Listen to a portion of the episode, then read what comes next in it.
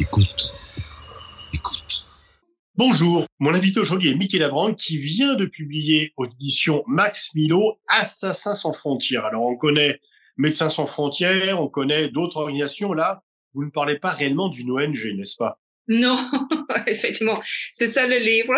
Euh, Rwanda Assassins sans frontières. Euh, j'ai choisi le titre effectivement parce que je suis très conscient de tous ces ONG. J'ai beaucoup travaillé avec eux comme euh, journaliste. Et, mais euh, c'est un livre qui s'occupe euh, vraiment de l'opération d'intimidation et d'assassinat qui est menée par le gouvernement du Rwanda. Alors, je, je trouvais que c'était un bon titre parce que ce sont des gens, des agents qui sont envoyés un peu partout dans le monde, à l'étranger, pour cibler les dissidents, les, les journalistes rwandais et, et, aussi les gens qui travaillent dans les droits de l'homme. Alors, c'est une manière de parler de cette opération. Vous parlez à propos du Rwanda d'une dissidence cognitive que l'on aurait sur le Rwanda. Euh, oui, effectivement, parce que moi, comme journaliste, euh, ça fait, euh, je suis entrée au Rwanda la première fois en 94 comme beaucoup de monde, comme beaucoup de journalistes, euh, j'avais une bonne impression du FPR. Euh, je pensais que heureusement quelqu'un avait euh, euh mis fin au génocide. Euh, on, on, voyait ce nouveau gouvernement s'installer à Kigali. Euh, on voyait que c'était un gouvernement multiethnique. Il y avait des Hutus, des, des politiciens Hutus là-dedans on parlait de la paix, de la réconciliation. Ça m'a fait un bon effet. Mais après, ce que j'ai vu, c'est qu'avec les années qui passent, on, on, a vu un visage euh, beaucoup plus sombre, sinistre euh, de ce mouvement, cette organisation. Et euh, moi, je voulais me rendre compte de ça euh, dans mon livre, euh, mais je vois que plusieurs autres personnes, euh, ils, ils veulent pas admettre que c'est un gouvernement, un régime qui, qui a changé, ou peut-être qu'il y avait beaucoup d'éléments euh, dont on se rendait pas compte euh, dans les années 94, euh, quand pour nous c'était juste le mouvement qui avait mis fin au génocide. Donc en fait, au départ, euh, lors de votre première visite, vous avez une attitude, une appréciation positive euh, du gouvernement Kagame. C'est au fur et à mesure euh, que vous avez modifié votre jugement, alors que quand même généralement dans les médias euh, occidentaux, euh, il est très difficile de critiquer le Rwanda, sauf être accusé de nier le génocide. Bon, effectivement, et c'est ce que tout de suite on m'a fait. Maintenant, je suis accusée euh, d'être euh, quelqu'un qui nie le génocide. Je trouve ça vraiment bizarre parce que je suis parmi les reporters qui ont écrit plein de papiers sur le génocide en 94. Et, vous l'avez, vous n'avez jamais nié le génocide, au contraire, non, vous en avez non. largement rendu compte.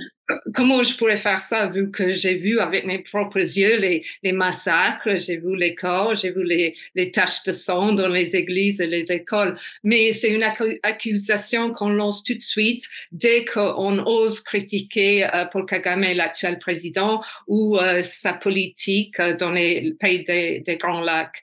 Euh, effectivement, ce que je me demande, c'est quand je vois les articles écrits par les journalistes qui euh, visitent Kigali et décrivent euh, le Rwanda comme la Suisse de l'Afrique, comme un pays qui est propre, il n'y a pas d'ordures, c'est bien géré, tout va bien, c'est une démocratie, il y a beaucoup de femmes députées dans le Parlement, dans l'Assemblée nationale, et je trouve que vraiment on reste à un niveau tellement superficiel et euh, je, m'étonne qu'on voit pas le fait que, par exemple, le chef de l'opposition a passé huit ans en prison, elle peut pas sortir de chez elle, qu'il y a plein de journalistes indépendants qui sont dans les prisons, euh, euh, que il y a toute une opération d'assassinat à l'étranger menée par Kigali en cachette, mais euh, vraiment la chose plus importante maintenant c'est euh, l'intervention et l'opération que Kigali mène au Congo de l'Est où on voit des dégâts. Vraiment, c'est l'effet euh, est très dramatique euh, dans les Kivu, mais apparemment on n'a rien à dire.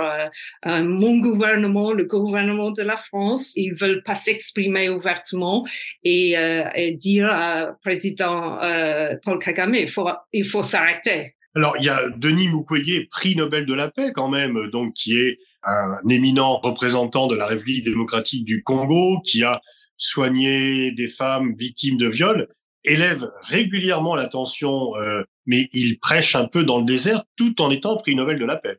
Oui, effectivement, Denis Mukwege, il, euh, il, il, parle toujours de cela. Il parle toujours du mapping report. Euh, je pense qu'il a raison parce que ce qu'on a vu dans le mapping Vous report. préciser ce qu'est le mapping report? Euh, le Mapping Report, c'est une étude qui a fait des Nations Unies. Euh, c'est sorti en 2010. Euh, et vraiment là-dedans, on a vu des enquêteurs, euh, ils sont allés sur place et ils ont décrit euh, 617 euh, incidents, atrocités, massacres commis par les rebelles qui étaient soutenus par le Rwanda, mais aussi par les forces rwandaises, dont les forêts du Congo. Et on a on a parlé, on n'a pas donné un chiffre, mais on pense que c'est plusieurs centaines de milliers de personnes qui ont été tuées euh, euh, et euh, il n'y a jamais eu de suite judiciaire après ce mapping report.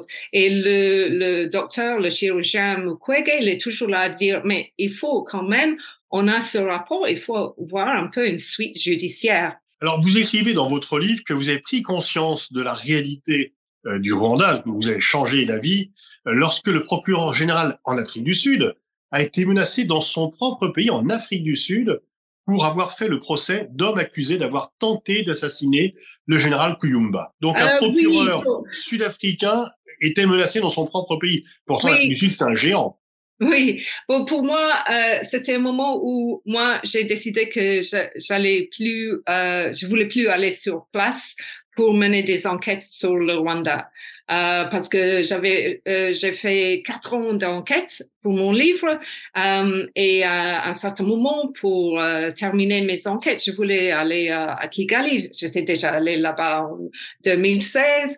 Euh, j'avais fait plein d'interviews dans les Grands Lacs, en Sud-Afrique, en Ouganda, au Kenya, aux États-Unis, et je voulais rentrer là-bas. Et après, j'ai vu que ce monsieur-là, ce monsieur très qui a une position très importante au Sud-Afrique, euh, lui, euh, il- euh, les renseignements sud-africains lui ont averti qu'il était en danger euh, grâce à- à- au rôle qu'il avait joué dans le procès du général Kayumba Nyamwasa, l'ancien chef des, des États euh, de l'armée rwandais. Euh, Qui a été assassiné. qui, non, lui, il n'a pas été assassiné, il a été, et on lui a tiré dessus, mais il est toujours en vie. Euh, mais on a failli le tuer et c'est cinq attentats qu'il a subis en Sud-Afrique en exil.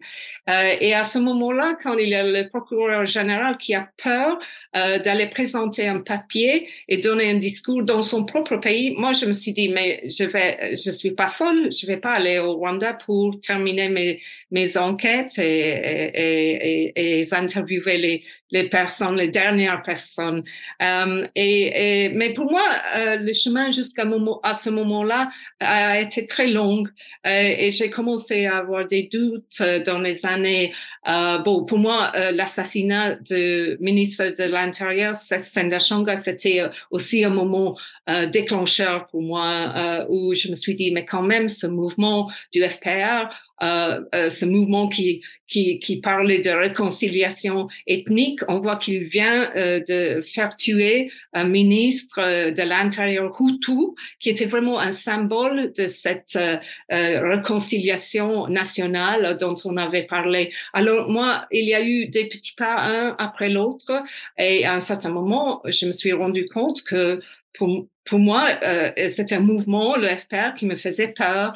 Euh, et je pense maintenant que c'est une des, des dictatures euh, les plus répressives en Afrique. Mais euh, c'est c'est extraordinaire que la presse en général euh, se rend pas compte et les diplomates ne parlent pas de ça. Et les gens qui travaillent pour la Banque mondiale, le FMI, ils acceptent pas de le dire ouvertement, mais souvent en cachette, euh, ils sont très euh, franches là-dessus. Est-ce que depuis la publication de votre livre, euh, vous avez été menacé, vous avez reçu des menaces? Est-ce que vous êtes l'objet d'une protection? On sait que d'autres de vos collègues ont été menacés pour avoir eu des écrits critiques sur Paul Kagame. Euh, oui, effectivement, euh, il y a une écrivaine canadienne, Judy Reaver, que quand elle est allée en Belgique, où, où je me trouve actuellement, pour faire des recherches, euh, on lui a donné euh, un garde du corps policier, quoi. Euh, euh, ça, moi, j'ai j'ai pas eu ça. Je circule sans problème. Um, ce que je vois, c'est que je me fais harceler et insulter en continuation sur les réseaux sociaux. Et ça, c'est complètement typique parce que j'ai jamais vu un, un gouvernement euh, africain qui est tellement actif, qui utilise euh, à un niveau euh, tellement euh, sournois et cynique euh, les réseaux sociaux. Alors souvent on a l'impression qu'il y a beaucoup de Rwandais ordinaires, des citoyens qui euh, aiment pas, par exemple, les choses que moi je dis, mais effectivement, ce sont tous des comptes anonymes et, et on sait que ce sont des comptes euh, qui sont menés par les, euh, qui appartiennent aux, aux renseignements euh, à Kigali. Euh, et alors, il y a toujours une, une, campagne contre les gens comme moi. dès qu'on on, on, dit quelque chose, dès, qu'on fait un commentaire sur le Rwanda qui est un peu négatif, il y a une réaction immédiate. Il y a des articles dans le New Times, c'est le journal du régime euh, à Kigali. Euh, menaces directes, euh, j'en ai eu seulement de temps en temps, mais je les prends pas au sérieux. Ce que je vois euh, euh, quand même, c'est que dès qu'il y a quelqu'un comme moi qui veut présenter son livre ou organiser une rencontre avec la communauté rwandaise ou des autres, souvent on essaie de déranger, de faire annuler. On, il y a l'ambassade du Rwanda où il les groupes de, soi-disant les groupes de survivants du génocide, qu'ils téléphonent tout de suite euh, aux organisations, aux hôtels, aux restaurants. Vous avez dû annuler une conférence à Paris d'ailleurs. Oui, hmm. euh, ça on n'a pas très bien su euh, qu'est-ce qui s'est passé. Ça, ça a dû être annulé.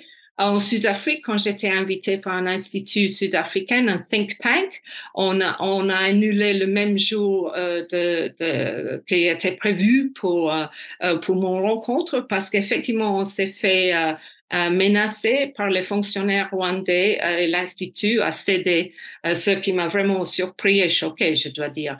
alors, ils font ça systématiquement pour empêcher que les gens comme moi euh, s'expriment euh, en public. Vous, dites que vous savez que votre message, celui que vous délivrez dans votre livre, va être contesté parce que, vous l'écrivez, Kagame trouve sans cesse de nouvelles façons de se rendre indispensable auprès de ses alliés occidentaux ou même africains? Euh, oui, effectivement, et, et, il le fait. Euh, c'est un monsieur très intelligent, très malin, euh, et dès qu'ils sent que peut-être il est en train de perdre du soutien en Occident, euh, et je pense qu'il a cette sensation maintenant euh, aux États-Unis euh, que les Américains sont de moins en moins enthousiastes, il trouve une nouvelle amitié, un nouveau partenaire et effectivement, euh, je trouve que euh, toute la relation entre euh, le Rwanda et la France, c'est très intéressant parce qu'on voyait que dans les années 90, euh, vraiment, Kagame, ils avaient les pires choses, ils, disaient de la France, et la France a, même essayé de l'arrêter une fois qu'on est passé à Paris, et la relation était vraiment mauvaise. Et maintenant, on est, on est devenu très proches. Macron et, et Kagame se sont alliés, et on voit que la France compte sur lui pour du soutien militaire au Sahel, au Centrafrique, au Mozambique. Alors, je, je pense que c'est un monsieur qui sait comment se rendre utile et euh, échange souvent euh, ses relations, ses amitiés, euh, dès qu'il a, il a la sensation qu'il a, qu'il a perdu euh, un allié. Um, et effectivement, ce qui est très intéressant aussi, c'est sa relation avec mon propre pays, le Royaume-Uni. Um, qu'à un certain moment, uh, mon gouvernement a aussi exprimé des doutes, des réserves sur uh, les droits de l'homme, les droits de l'homme au, au, au, Rwanda. Et on a vu qu'ils ont signé un contrat pour recevoir, accepter les demandeurs d'asile euh, euh, britanniques. oui. Alors, vous, vous, parlez beaucoup de Patrick Carré-Géa, qui était le chef des services de sécurité, le, euh, un homme depuis le départ qui était lié à Kagame, qui a grandi en Ouganda et qui a été assassiné, que vous avez très bien connu. Oui, j'ai connu, comme tous les journalistes connaissaient ce monsieur, parce que c'était la, la, personne, si on allait rencontrer Paul Kagame pour l'interviewer, c'était souvent monsieur Karegeya qui sortait pour, pour saluer les journalistes. Il aimait bien les journalistes parce qu'il comprenait, c'est un homme très intelligent et comprenait que les, les, journalistes peuvent être utiles à un petit gouvernement africain. Euh, alors lui, c'était un proche de Kagame. Ils sont même allés euh, même école. Euh, ils se sont connus comme enfants, comme jeunes rebelles en Ouganda. Ils ont ensemble, euh, ils ont formé le FPR euh, en cachette en Ouganda. Pendant qu'ils étaient là, ils travaillaient pour euh, Yoweri Museveni, l'actuel président ougandais, dans son armée, dans son, ses renseignements. Et après un certain moment, il, devenait de plus en plus critique à l'égard de Kagame. Il n'aimait pas le fait qu'il y avait une culte de personnalité, que le monsieur prenait de plus en plus de pouvoir dans ses propres mains, euh, qu'il n'y avait pas de partage de pouvoir, qu'on entrait en, sans cesse, il y avait des interventions au Congo euh, militaires. Euh, et à un certain moment, euh, lui, il s'exprimait très ouvertement Kagame ne, voulait pas l'accepter. Il a passé en tôle. Um, et à un certain moment, on lui a dit, votre vie, uh, vous êtes en danger. Il faut que, il faut vous barrer. Il a pris la fuite. Il a déménagé en Sud-Afrique. Il a fondé une, une partie d'opposition et il a, il a carrément, ouvertement, dénoncé la dictature de Kagame. Et la fin pour lui, c'était quand il est entré dans une chambre d'hôtel en, en 2013, la dernière journée de, de l'année, euh, invité par euh, quelqu'un qu'il pensait être un ami, un, un homme d'affaires rwandais, et il s'est fait étrangler euh, là dans la chambre par un escadron de morts envoyé de Kigali. Alors à, à ce moment-là, je, je, je pense on, on comprend euh, comme euh, comme la politique de Paul Kagame euh, peut être euh, dure euh, sans pitié, parce que c'était son ancien ami. Vous décrivez aussi un Paul Kagame qui ne supporte pas la moindre critique et qui est capable de, de battre et d'humilier en public ceux qui ne sont pas suffisamment courtisans à son égard. Oui, effectivement, on dit, on m'a dit plusieurs fois qu'il gifle les généraux quand il n'est pas content euh, de comment l'armée euh, s'est comportée dans, sur le terrain, euh, qu'il humilie les ministres, euh, que, que, que s'ils sont en retard pour les rencontres, il les donne des coups de pied. Et, et je pense, euh, on voit à travers ses actions, quelqu'un, ses gestes, c'est quelqu'un qui, qui est maintenant, il est tellement habitué à avoir le, tous les pouvoirs et, et, il n'y a aucune personne qui ose euh, vraiment lui dire ah, ça suffit. Hein? Maintenant, c'est vous exagérez, ça suffit. Euh, parce qu'on ne peut pas dire ça au Rwanda aujourd'hui. Alors, comment vous expliquez que quand même la RDC c'est un géant par rapport au Rwanda, mais la, la RDC, la République du Congo, semble impuissante par rapport au Rwanda, et même l'Afrique du Sud, qui est, qui est, où là quand même ce n'est pas un État failli, contrairement à la RDC. Comment expliquer que ces deux géants africains soient impuissants par rapport au Rwanda? Oui, bon, il y a euh, des différents éléments. Pour le Congo, la RDC, je pense que on, a vu que c'est un pays impuissant qui, vraiment n'a pas une armée qui compte. Euh, depuis des décennies. Je veux dire, je veux dire, moi, j'étais basée à Kinshasa euh, dans les dernières années de Mobutu, du maréchal Mobutu, et on comprenait à, à ce moment-là que l'armée, c'était une armée de prédateurs qui, euh, les soldats qui demandaient des pots de vin dans les boulevards de Kinshasa, mais c'était pas une armée qui pouvait se battre et euh, ils n'étaient pas à la hauteur du, du FPR, ça c'est ça c'est sûr, ou des, euh, des forces rwandaises. alors je pense ça c'est toujours un problème que Félix Tshisekedi doit essayer essayer de, de régler parce qu'il est là à inviter des, des armées de l'étranger à entrer pour, pour, combattre le M23, le groupe rebelle, mais c'est parce que son propre armée ne peut pas compter dessus. Euh, au niveau du Sud-Afrique, je pense que c'est une autre histoire. Euh, je pense que le Sud-Afrique, comme les Occidentaux, euh, d'ailleurs, ils ont une sensation de culpabilité profonde parce que en 94, euh, euh, il y a eu le génocide et euh, l'Afrique n'a rien fait. Les Occidentaux, les Nations Unies, ils ont retiré, ils ont commencé à retirer leurs troupes au moment que les massacres ont débuté. Et euh, je pense euh, ce que j'ai j'ai compris en, en, parlant avec les, les politiciens sud-afrique, c'est ils disaient pour nous c'était c'est un bon moment. Il y avait les élections, on entrait dans un, un chapitre, un beau chapitre de notre histoire, et on est très conscient qu'à ce moment-là, euh, le Rwanda entrait dans l'enfer et on n'a rien fait.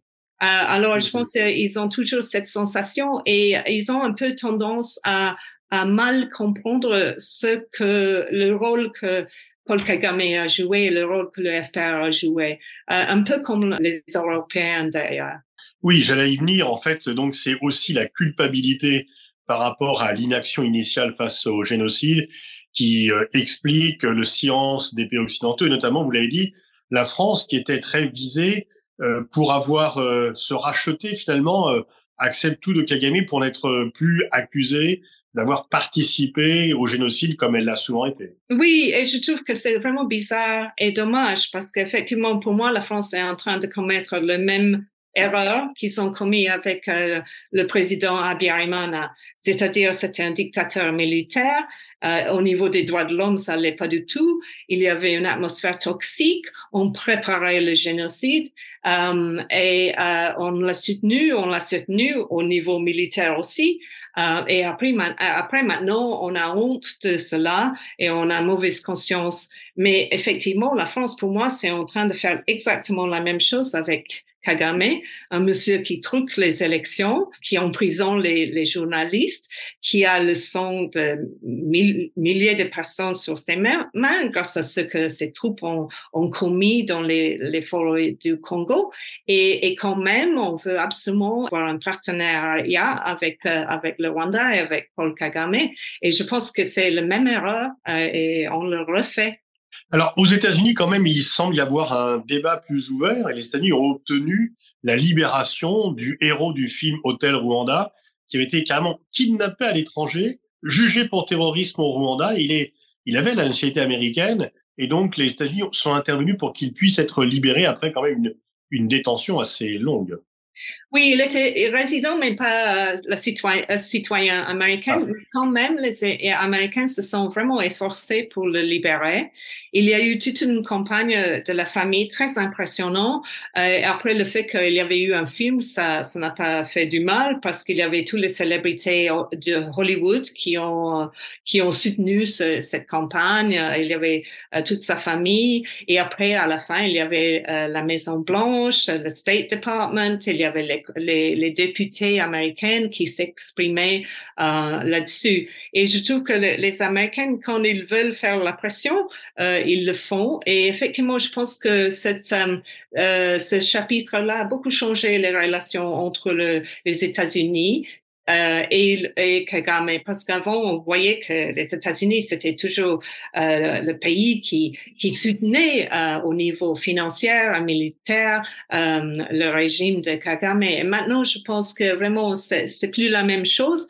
Euh, c'est pas seulement grâce au, au, cas de Paul Rusesabagina, c'est aussi le fait que les Américains ils voient que les troupes rwandaises sont en train de déstabiliser euh, la, toute la zone des Grands Lacs avec euh, le soutien pour le mouvement 23 au, au, au Congo. Alors, comment vous voyez la situation évoluer? Parce que Kagame semble quand même faire taire toute opposition. Il n'est pas possible de s'opposer à lui, donc on voit pas comment son pouvoir pourrait être contesté de l'intérieur et en même temps, il n'y a pas non plus de contestation euh, de l'étranger et on le laisse faire. Seul euh, un pouvoir plus fort en RDC pourrait changer les choses? Euh, Oui, ça pourrait changer des choses. Euh, je pense aussi euh, que compte toujours, euh, c'est quelqu'un qui est vraiment conscient de son image, sa réputation à l'étranger, parce qu'il sait qu'il compte là-dessus. Euh, c'est un monsieur, c'est toujours un pays très pauvre malgré l'impression que ça fait. c'est un des pays africains les plus pauvres, et je pense que nous, comme Européens les Français, les, Anglais, euh, on est en train de soutenir euh, ce gouvernement au niveau financier. Et euh, il suffit de, de savoir que c'est pas automatique.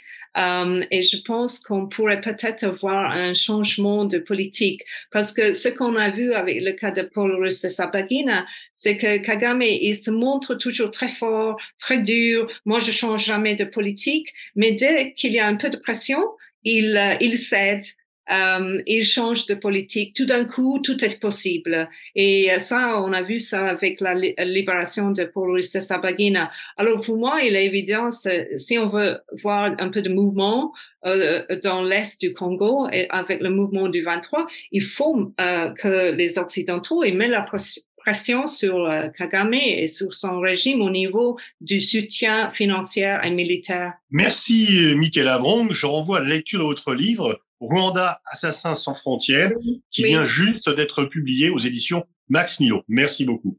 Merci.